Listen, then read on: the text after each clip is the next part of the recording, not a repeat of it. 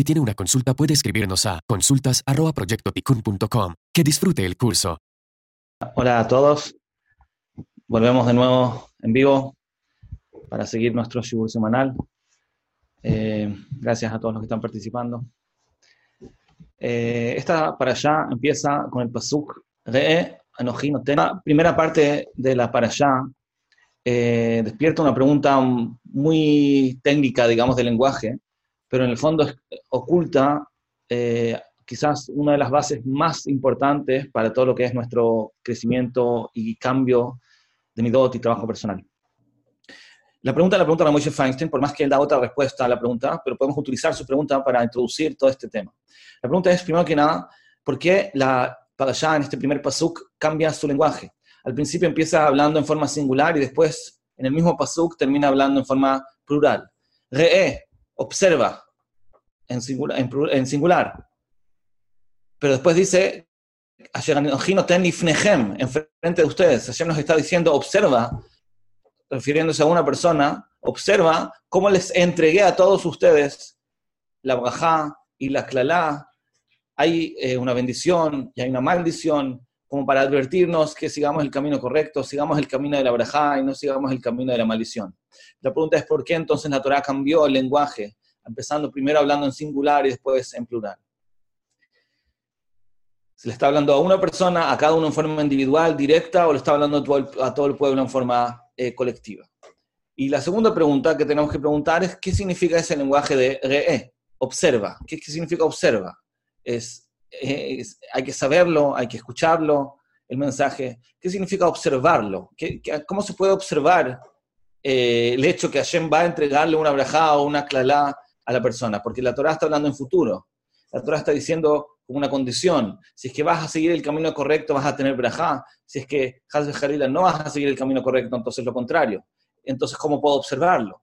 Yo puedo saberlo, puedo entenderlo, puedo incluso internalizarlo, pero ¿cómo puedo verlo? ¿Qué significa entonces esa primera palabra de la Torah, de esta para allá, que dice re, observa? Bueno, entonces para realmente entender esta, esta idea y poder contestar estas dos preguntas, el cambio de lenguaje de singular a plural y el, y el concepto de observar una idea, ¿qué significa observar una idea futura? Para poder entender esto tenemos que hacer una introducción. Y esta introducción, como dijimos, es algo esencial en todo lo que es la esencia del ser humano y el trabajo de cambio personal. El Rambam, al principio de su libro Shmona Prakim, que es la introducción a Pirkei Avot, describe que hay cinco componentes del alma. Cada alma del ser humano está compuesta de cinco partes. La primera se llama la parte Zan, Angélica Zan. El Zan es la parte automática del cuerpo de su supervivencia, que es todo el mecanismo interno, el corazón, los pulmones, todo el, funcionamiento eh, constante del cuerpo eh, que es parte de nuestra vida. Una segunda parte es el Helek Amargish, la parte que siente, que en el fondo son los cinco sentidos. Con esos cinco sentidos podemos percibir lo que está pasando, si es por medio de la vista, por medio del olfato, eh, y etcétera, los cinco sentidos. Eso es el Helek Amargish. Tenemos otra parte que se llama la parte mitoger. Mitoger es la parte que se despierta dentro de nosotros con el deseo de querer actuar, son nuestra, es nuestra personalidad, puede ser un gusto, como puede ser una amidad, puede ser miedo, puede ser alegría, puede ser eh, em, valentía o puede ser eh, depresión. Y al mismo tiempo puede ser que me guste algo específico o no me guste algo y eso me despierte a mí una reacción. Hay una cuarta parte que es la parte medamé. Medamé es la parte de la imaginación, es la parte donde eh, tenemos esta capacidad de imaginarnos cosas, cosas que no son 100% reales necesariamente, pero como el Rama explica ahí, están compuestas, y vamos a tratar de profundizar un poco más en esto hoy día, están compuestas de cosas que sí conocemos. La imaginación no está basada en, en la nada. Ahí el Ramam discute con los filósofos que piensan que uno puede imaginarse cualquier cosa. Uno no puede imaginarse cualquier cosa. Uno puede tomar cosas que ya existen y con base a ellas imaginarse cosas, otras cosas. Puede componer cosas que ya existen y crear de eso algo que no existe en su imaginación. El ejemplo que da el Rama es, por ejemplo, uno podría imaginarse un barco volando en el aire. Obviamente, eso es algo que en la época del era una imaginación, hoy en día tenemos los aviones. Pero es un barco de, fierro volando en el aire, es, no es una cosa que no existe. Existen los barcos, existen cosas que vuelan. Yo solamente contacto las dos y uno esas dos cosas y me lo imagino. La imaginación lo que hace entonces es eh, unir cosas que no están unidas en la realidad, en este momento por lo menos, y así me las puedo imaginar. Esa es la función de la imaginación. Y la última y quinta parte de la que compone nuestra personalidad es la parte racional, el segel. El segel es donde pensamos, es donde entendemos y tomamos decisiones, etc. Esas cinco partes, el gele la parte automática del cuerpo, el mecanismo de los organismos, la parte de magish, los sentidos, la parte de mitoger, los deseos, la parte de metamé, es donde imaginamos, y la parte intelectual donde pensamos. Esas cinco partes componen a la persona.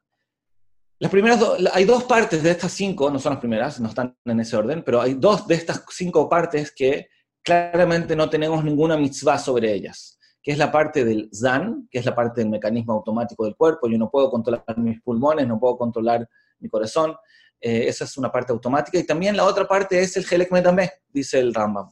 La parte de la imaginación es algo que funciona en forma automática. Y esas dos partes no tenemos mitzvot sobre ellas, porque, como dijimos, funcionan en forma absolutamente automática. ¿Cómo será que son las dos partes que siguen funcionando cuando estamos durmiendo? Quiere decir, cuando la persona no tiene nada de conciencia, entonces también funciona su parte eh, del organismo y también su imaginación. Después tenemos dos partes que sí recaen sobre ellas mitzvot, que tenemos nuestras obligaciones éticas y de la Torah, que son la parte de eh, la parte mitogel, donde se despiertan nuestros deseos, tenemos que cambiar esos deseos, tenemos que controlar a veces esos deseos y también la otra parte donde recaen mitzot es la parte del magish, que son todos los sentidos. No podemos sentir con nuestros cinco sentidos cualquier cosa. Hay cosas que son buenas, hay cosas que son malas. Por ejemplo, no podemos comer cualquier cosa, a pesar de que tenemos el sentido, nos gusta sentir el sabor, eh, no podemos observar cualquier cosa. Y así, en esa parte segura mitzot. En la parte de la mente, que es la quinta, eh, al principio el Ramón lo duda, pero al final termina diciendo que también ahí eh, recaen mitzvot de pensamiento, de, tener una, una, buena filosofía de vida, una escafá correcta, etc. Pero de todas maneras, me quiero concentrar hoy en, en las dos, eh, primero que nada, en los dos ejes importantes que es donde tenemos la lucha interna constante. La lucha constante en la vida es entre la parte del segel, la parte intelectual, racional, por un lado, y por otro lado, la parte de Margish, la parte donde sentimos, donde sentimos los cinco sentidos, los Hushim, lo que llama eh, el Rabbi Sol Saranter. Quiere decir, en nuestros sentidos, muchas veces nosotros podemos sentir que algo es bueno, algo es atractivo, por ejemplo, porque lo vemos o lo sentimos con el olfato o con la vista, y eso nos, nos despierta una reacción, pero en el Segel nosotros entendemos que eso es malo, prohibido, dañino, etc. Ese es en el fondo el concepto del Yetzagatov y el Yetzagagá, eh, donde el Yetzagatov se manifiesta con los Hushim, con los sentidos, mientras que el Yetzagatov se manifiesta con el Segel.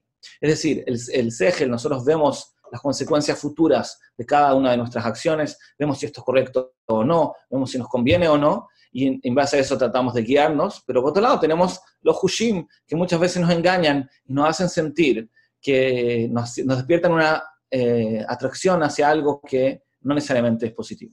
Entonces, el Yetzagagá se podría decir que son los Hushim. Ese se llama el Yetzagagá ativi, que es el instinto negativo natural, porque hay otro instinto negativo que es un poco más espiritual, que no es nuestro tema ahora.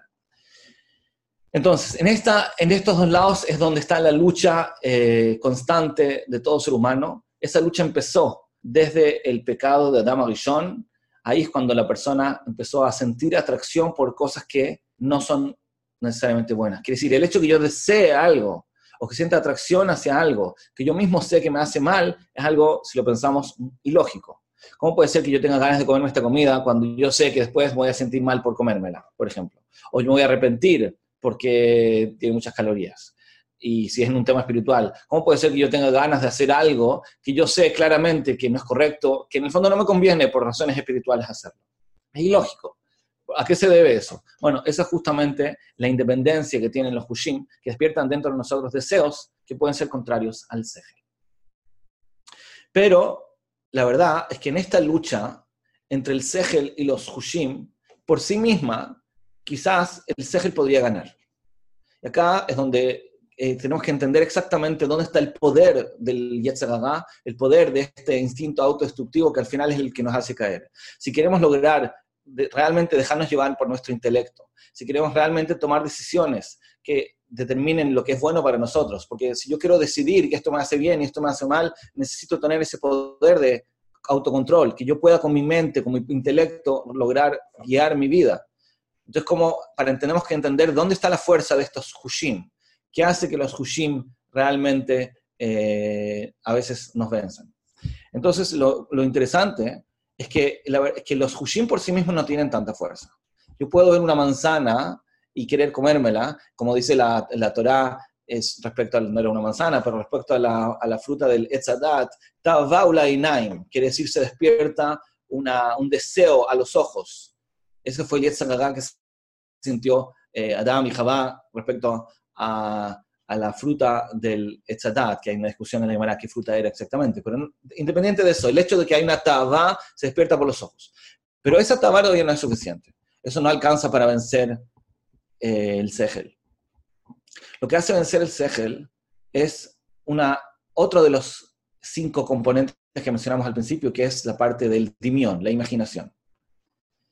La, imaginación, este, este, componente es el que le da fuerza a los Hushim. Tal como dice el Sfono, que es uno de los comentaristas en la Torá, cuando explica justamente el pecado de Adamo y John, el, la función de la serpiente, cuando vino a convencer a Jabá al principio para que coma de la, de la fruta prohibida, era, la fuerza era la fuerza de la imaginación.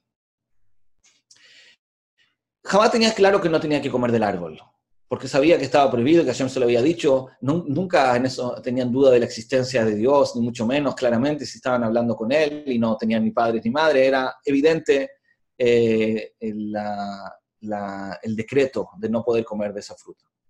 Pero el argumento que usó la serpiente, el Nahash, para poder convencer a, a Jabá que coma, era decirle algo, una imaginación. Le dijo, en el fondo lo que Hashem quiere es que no lo comas porque eso te va a hacer estar a ti en un nivel más alto, que vas a poder distinguir entre el bien y el mal y vas a ser como un Dios. Esa idea imaginaria era eh, una imaginación, era una ilusión, una fantasía. Pero eso fue lo que logró al final convencer a Jabá que pruebe de la fruta que no debía comer. Es decir, el Yetzirah mismo, la tabaula inaim, lo que ve los ojos, la tentación, todavía no alcanza para confundirnos. Despierta una tentación, pero cuando yo sé que eso me hace mal, voy a ser suficientemente fuerte para vencerlo. El problema es cuando eso se suma con una imaginación. Ahí esa imaginación me confunde, me hace perder un poco el criterio. La, verdad, la razón es porque la imaginación es justamente el punto medio entre los sentidos por un lado y intelecto por el otro. Porque ¿dónde está la imaginación? Por un lado, la imaginación está en la mente, en el mismo lugar donde está el intelecto, pero por otro lado se basa en los sentidos, tal como dijimos al principio. La imaginación no es algo que pasa en el aire. La imaginación lo que hace es tomar cosas que existen y simplemente las compone de una forma distinta.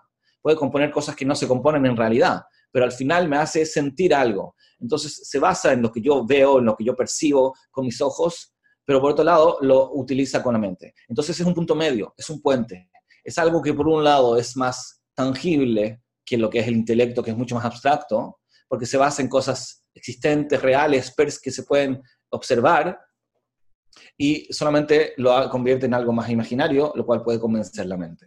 Los, los, sentidos por sí mismos no pueden confundir la mente, porque es algo demasiado distinto. Los sentidos es algo demasiado eh, físico. Yo puedo percibir solamente lo que está presente, yo puedo tocar solamente lo que está ahora, no puedo tocar el futuro, no puedo observar físicamente el futuro. Son cosas que están fuera de mi alcance de los cinco sentidos.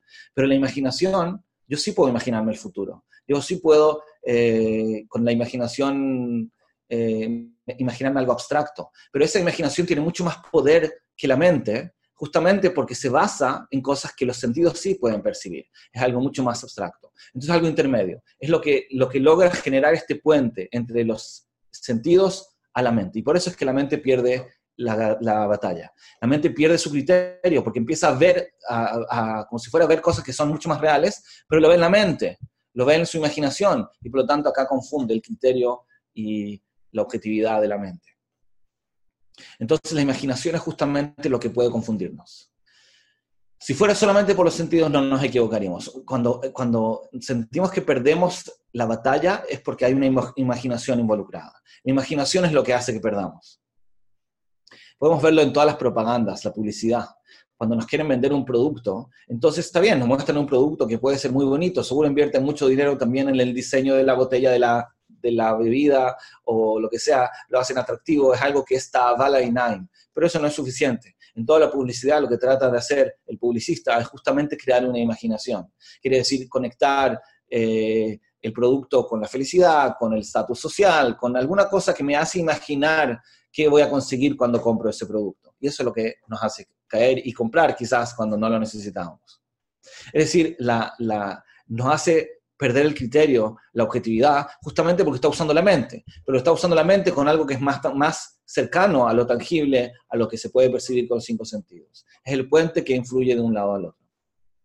Y podemos ver cómo eh, pasa eh, todo el tiempo.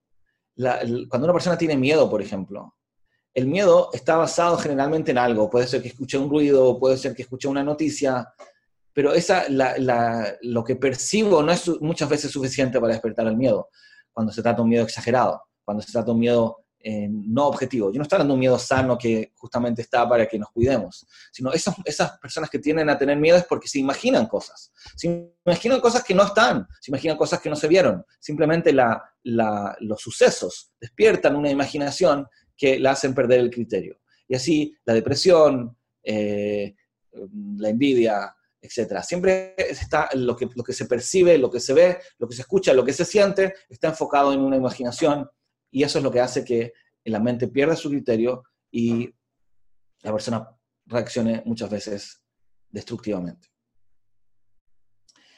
Eh, entonces, el puente que influye de los sentidos a la mente es justamente la imaginación. Ahora, como dijimos, la imaginación no inventa cosas de la nada. La imaginación lo que hace es simplemente componer cosas, enfocarse en cosas que están, que existen, que están presentes, que sí podemos percibir y las combina, las ordena de otra forma, justamente para eh, reforzar el sentido, reforzar lo que estoy sintiendo con mis sentidos para que eso me despierte una atracción mucho más alta, que me sea más difícil vencer con mi mente.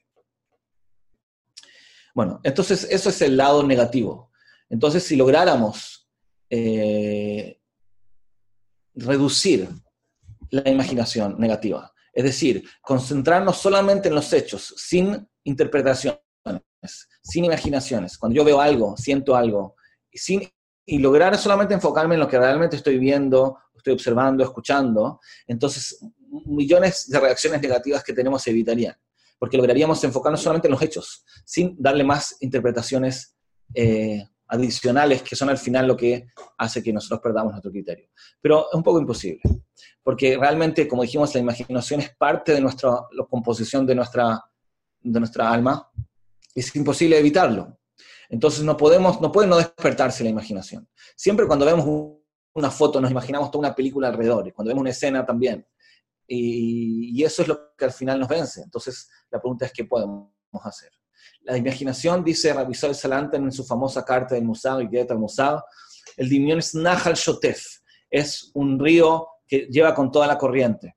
Y el Segel, la mente, se hunde en ese río, en esa corriente. Se pierde, se pierde la objetividad, se pierde el criterio por el hecho de tener tanta fuerza, tanta poder. Entonces, como dijimos, el problema nuestro no es, a pesar de que el, el, el, el problema empieza con nuestros sentidos, pero en verdad ese no es su poder.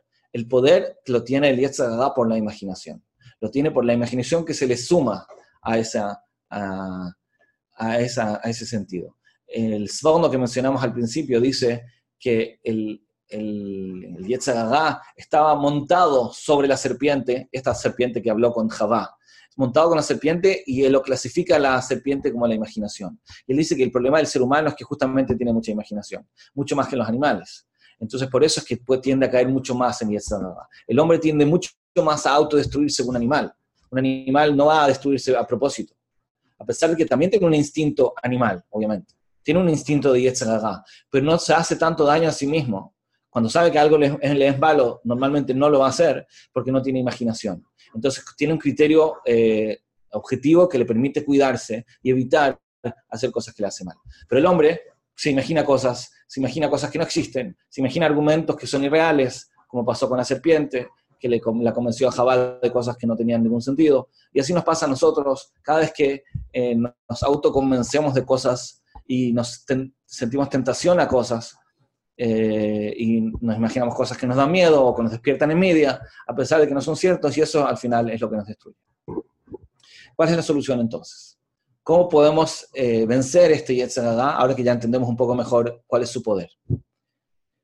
Entonces, de Salanter dice que la forma de vencer a, este, a esta corriente eh, tan poderosa que hunde al cerebro es crear un barco, un bote, una unidad, como dice él, que ahí esa unidad va a hacer que la mente no se, no se ahogue, no se hunda en este río con la corriente de la imaginación. ¿Qué es lo que es ese bote? ¿Dónde está ese barco que nos va a ayudar a que nuestra mente no se pierda, que no perdamos la objetividad y que vamos realmente a controlar nuestra vida y tomar decisiones que nos hacen bien? Entonces dice Rabbi del Salanter que la solución es justamente despertar dentro de nosotros una, una digamos, lo llama, es como una inspiración, una, eh, una emoción positiva. Es decir, lo que tenemos que hacer, tal como explica Rabbi Kutner, es usar el mismo método que usa el Yetzirah, tenemos que usarlo nosotros para el lado contrario. Es decir, si el Yetzirah dijimos que parte por los sentidos, lo tatúa Heinehem, la, dejarse llevar por los ojos o cualquiera de los otros cinco sentidos, nosotros tenemos que crear justamente lo contrario. Tenemos que usar la imaginación, este puente que une los sentidos con el cerebro, con la mente, pero en la dirección opuesta tenemos que decidir qué es lo que queremos sentir, tenemos que decidir qué es lo que me haría bien eh, percibir como si fuera con mis sentidos, para que eso me haga en mí un sentimiento opuesto, una imaginación opuesta que contradiga lo que la tentación que se despierta por mis cinco sentidos. Es decir, eh, nosotros sabemos que muchas veces una persona puede eh, imaginarse cosas eh, de forma, elegirlo, puede elegir qué imaginarse y esa imaginación puede despertar en él, en su cuerpo, reacciones como si fuera que lo estuviera viviendo en realidad. Quizás el mejor ejemplo es una persona que ve una película y en esa película él se está imaginando cosas porque claramente lo que está viendo no es verdad, solamente que alguien se preocupó de crear una escena donde él, por ejemplo, se emocione, tenga miedo, esté alegre o esté triste, y resulta que esta persona que está viendo la película reacciona así. Y físicamente su cuerpo va a tener reacciones como si fuera que realmente está pasando ahora algo, por ejemplo, peligroso o algo emocionante, cuando en verdad él sabe que no es cierto. Pero de todas maneras, la imaginación acá despertó en él un sentimiento, quiere decir que él está sintiendo cosas casi, casi eh, como si fuera con los cinco sentidos, porque alguien lo decidió. Bueno, en este ejemplo no lo decidió él, bueno, quizás sí, cuando él decidió ver la película, pero de todas maneras podemos usar ese ejemplo. Una persona podría decidir qué imaginarse y de, esa forma sentirlo, porque la imaginación, como dijimos, es un puente, es algo que es por un lado abstracto, está la mente, por otro lado es tangible, es mucho más tangible que algo abstracto. Si yo me imagino, por ejemplo, que hay que, de la justicia, yo me imagino eh, la braja que voy a tener por ir por el camino correcto, es algo absolutamente abstracto, no lo logro sentir, está muy lejos de mis sentidos. Entonces, ¿cómo puede eso crearme en mí un sentimiento? Es muy difícil, porque está muy lejos, es algo absolutamente abstracto. Entonces, lo que tengo, no, si yo lo que quiero es sentirlo como si fuera que está en mis manos, como si fuera que lo estoy viendo, entonces necesito imaginármelo.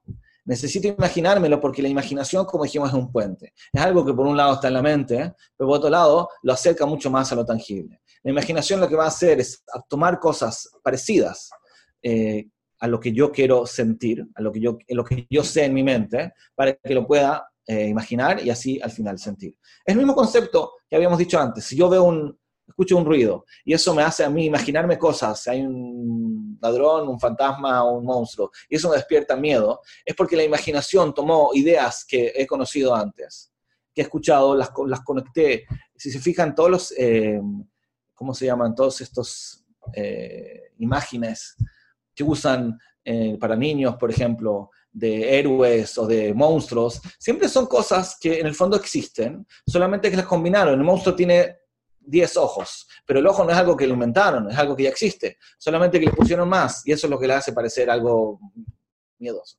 los conceptos están, solamente que la imaginación combina cosas para crear un sentimiento. Entonces lo que digo, podemos hacer exactamente lo mismo. Tenemos que observar cosas que son parecidas, combinar cosas que se parecen a lo que yo quiero eh, internalizar y esa imaginación me va a hacer sentir algo eh, bajar esa idea abstracta que tenía en la mente a, un nivel mucho más bajo, en lugar donde ya lo puedo sentir. Es algo mucho más vivencial, es algo que lo puedo casi percibir con mis cinco sentidos. Ese es el objetivo, traspasar mi pensamiento, mis ideas, mi conocimiento, mi convicción por medio de la imaginación a abajo a los sentidos. Repito, lo mismo que hace Lietzerga para la adicción negativa, lo podemos hacer nosotros para el lado positivo. Si Lietzerga lo que hace es tomar ideas eh, eh, ¿cómo se dice? Mm, agrandar, desproporcionar cosas que sentimos con nuestros sentidos, de modo que despierta dentro de nosotros una imaginación, combinando con cosas parecidas, entonces nosotros hacemos lo mismo solamente que para la dirección opuesta. Yo decido qué tengo que imaginarme, una imaginación positiva, y esa imaginación me ayuda a casi sentirla como si fuera algo real. el nivel más alto que se puede eh, sentir algo es quizás, digamos, dentro de los cinco sentidos, el sentido más potente dentro de los cinco, ¿saben cuál es? Es el tema de la visión. Los ojos es, el, es donde está más concentrado el Yetzirah, justamente porque en los ojos está, es donde percibimos con más rapidez, o pensamos que percibimos con más rapidez lo que nos rodea. Cuando una persona abre los ojos, en un instante ya vio todo lo que lo rodea. A diferencia del de, eh, tacto o incluso el oír cosas. Si alguien me quiere transmitir una idea, entonces necesito tiempo. Quiere decir que cuando yo estoy escuchando, al principio escucho la primera palabra de la frase, después escucho la segunda, así sucesivamente. Entonces el hecho que yo tenga que tomar tiempo para ir escuchando la idea, eso me, hace tener claro que yo no tengo eh, toda la información porque yo entiendo que estoy acumulando información. Pero a diferencia de eso, cuando una persona abre los ojos, eh, la percepción es que ve todo, y lo ve porque lo ve todo inmediatamente. Y por eso es que confunde mucho más, porque muchas veces no vemos todo. Esta idea la escuché de Rav Yakovson. Los ojos nos confunden mucho más, y por eso es que el Pasuk dice lo tatúa hay un tema de no seguir DAF con nuestra visión, porque ahí es donde somos más débiles. el cinco, dentro de los cinco sentidos, entonces la visión es lo que más nos puede confundir y más puede despertar imaginación, incluso de las cosas que no vimos, en base a cosas que hemos visto quizás en el pasado, combinar cosas, como dijimos, imaginarnos algo y así perder el criterio y hacernos daño. Eh, ahí está escrito sobre distintos jajamín que no podían ver, que eran ciegos, que de alguna manera se llama como que ya no tienen Yetzerara, justamente porque el no poder ver eh, disminuye al mínimo la, el Yetzerara, porque ya no está este sentido de tan, tan, que tanto nos confunde, que tanto puede despertar la imaginación. Por eso que también hay que cuidar más los ojos, porque ahí es donde somos más sensibles y más débiles. Pero de la misma manera, cuando se trata de un sentimiento positivo, cuando queremos, eh, digamos, una analogía para explicar cómo un conocimiento es tan profundo, tan absoluto, está tan internalizado, donde ya no queda ninguna duda, entonces lo comparamos con la vista. Está escrito, por ejemplo, cuando Am Israel estaba recibiendo la Torah en el monte de Sinai, entonces la Torah dice que Am Israel veía las voces. ¿Qué significa ver las voces? Significa que no se pueden ver las voces si se refiere a voces físicas. Se pueden escuchar, pero no ver. Al decir que las vemos, cuando Amisrael vio las voces, significa que tenía tanta claridad, había llegaron a un nivel de profecía y de conexión tan alto, que el escuchar las voces era tan claro como si fuera que lo hubieran visto. Quiere decir, estamos usando una analogía para decir que era algo demasiado claro sin ninguna duda. En ese momento no había ninguna duda, estaba clarísimo, porque incluso lo que se escuchaba era como, como que se veía justamente porque, como dijimos, el sentido de la vista es lo que más nos convence, más nos hace sentir algo. Entonces, cuando queremos decir que yo logro sentir lo que sé, cuando logré en el lado positivo transmitir mis pensamientos por medio de la imaginación a mis sentidos, vamos a tener que usar el concepto de observar, de ver, porque ver, como dijimos, es el sentido donde más claridad emocional tenemos, ¿sí? No digo que no nos pueda confundir, pero digo, si yo quiero transmitir lo que yo ya sé, lo quiero transmitir a mi corazón, lo ideal sería tratar de llegar a un nivel de que es como si fuera que ya lo vi, como si fuera que lo vi, porque cuando lo veo, lo siento mucho más. Una foto influye mucho más que un discurso, ¿cierto? Eh, o una escena influye mucho más que incluso un libro. Entonces, ¿por qué? Porque la mente nos hace más, eh, nos eh, hay una conexión directa entre los ojos y el corazón, como dice la Gemara, y lo que, y lo que vemos inmediatamente internaliza, se internaliza en el corazón. Entonces tenemos que apuntar a eso. Cuando queremos luchar contra el ¿verdad? tenemos que tratar de que lo que sabemos sea tan eh, eh, claro para nosotros como si fuera que lo hemos visto. Si quisiéramos, digamos, determinar cuál es el nivel más alto que existe en el mundo, es cuando una persona logra ver, entre comillas, lo que sabe. Si yo sé que esta comida me hace mal, yo tengo que, en mis ojos, en mi imaginación, verlo. Eso es lo que se dice de la Gemara, por ejemplo, cuando dice, la Gemara de Masejet Tamid, ¿Quién es el sabio? El que ve el futuro. ¿Qué significa que ve el futuro? El futuro no se puede ver, justamente. Y cuando queremos decir que una persona es sabia, es una persona que tiene tan claras las consecuencias futuras de sus actos, que es como si fuera que lo está viendo. Y como lo está viendo, no tiene ningún interés y ninguna tentación de hacer lo contrario. Nadie se va a comer una comida que ve cómo le está haciendo daño. El problema es que justamente no lo vemos, pero si lográramos verlo en nuestra imaginación, entonces ya no habría ninguna tentación de ser algo malo y destructivo. Entonces, el objetivo es usar nuestra imaginación como puente para transmitir nuestras convicciones a nuestro corazón, tratar de convertirlas, como dijimos, en algo que podemos ver. Ahora, volviendo a las preguntas iniciales que preguntamos en nuestra para allá habíamos preguntado dos preguntas. La primera pregunta era, ¿por qué la Torah empieza hablando en forma singular y después termina en forma plural? La, Torah dice, Re, observa que, les estoy dando a ustedes la braja y la clela. Observa en singular y después dice que les entrego a ustedes la braja y la clela. ¿Por qué cambió? Al principio habla de una persona, después habla de muchos. Y la segunda pregunta que preguntamos es por qué utiliza el verbo ver. ¿Por qué no dice escucha, internaliza, trata de saberlo, etc. Creo que ahora, después de toda esta introducción, podemos contestar estas dos preguntas. Cuando una persona, en la persona que está parada acá, en el desierto, después de 40 años, haber sido guiado por Moshe Beino y haber salido de Egipto, en este momento estamos a punto de entrar a Eretz Israel. Ya sabemos todo. Está todo claro, están todos los mitzvot, vimos los milagros, no hay ninguna duda. Pero ahora Moshe Rabbeinu lo que quiere no es transmitir información, sino lo que quiere es ayudarnos a internalizar lo que ya sabemos. Entonces nos dice Moshe Rabbeinu, Re'e. Ahora lo que queremos es lograr observar esto, logramos lograr de tenerlo tan internalizado como si fuera que lo hubiéramos visto. ¿Visto qué? Visto la consecuencia positiva de actuar bien y la consecuencia negativa de actuar mal. Que la braja que vamos a recibir, Besat Hashem, sea algo que lo podamos ver en nuestros ojos, en nuestra imaginación, que lo podamos eh, observar de una manera tan clara como si fuera que lo habíamos visto, para que ya no tengamos ninguna tentación de hacer el mal y de alejarnos del camino. ¿Cómo logramos eso? ¿Cómo logramos observar y ver el bien? Entonces nos dice, le dice Moshe Rabbeinu a cada una de las personas, en forma individual, lo que tienes que hacer es, tú observa el abrajá y la clalá que han recibido otras personas. Y acá empieza a hablar en plural. Quiere decir, el mensaje es personal, pero justamente para que lo podamos imaginar, tenemos que mirar hacia los lados tenemos que ver a las personas que han recibido Brajá y a las personas que han recibido Klalá. De esa forma nosotros podamos utilizar las experiencias que han visto y han tenido otros para que nosotros podamos internalizarlo. El mensaje es personal, pero nos está tratando de usar la imaginación, porque la imaginación dijimos, que está, consiste en utilizar cosas que ya hemos visto en otras situaciones y nosotros componerlas en el punto que queremos eh, sentir. La imaginación no es de la nada. Yo no puedo imaginar la braja que voy a recibir porque nunca la vi. Yo no puedo imaginar la clalá que no quiero recibir porque nunca la vi. Es algo futuro, es algo que no está. Entonces, ¿cómo lo puedo ver? Lo puedo ver si yo voy a observar a las personas que me rodean. Voy a observar a personas que han recibido braja y voy a decir, yo también quiero eso. Voy a observar a personas que Hazbe Jalil han recibido clalá y voy a decir, yo no quiero eso.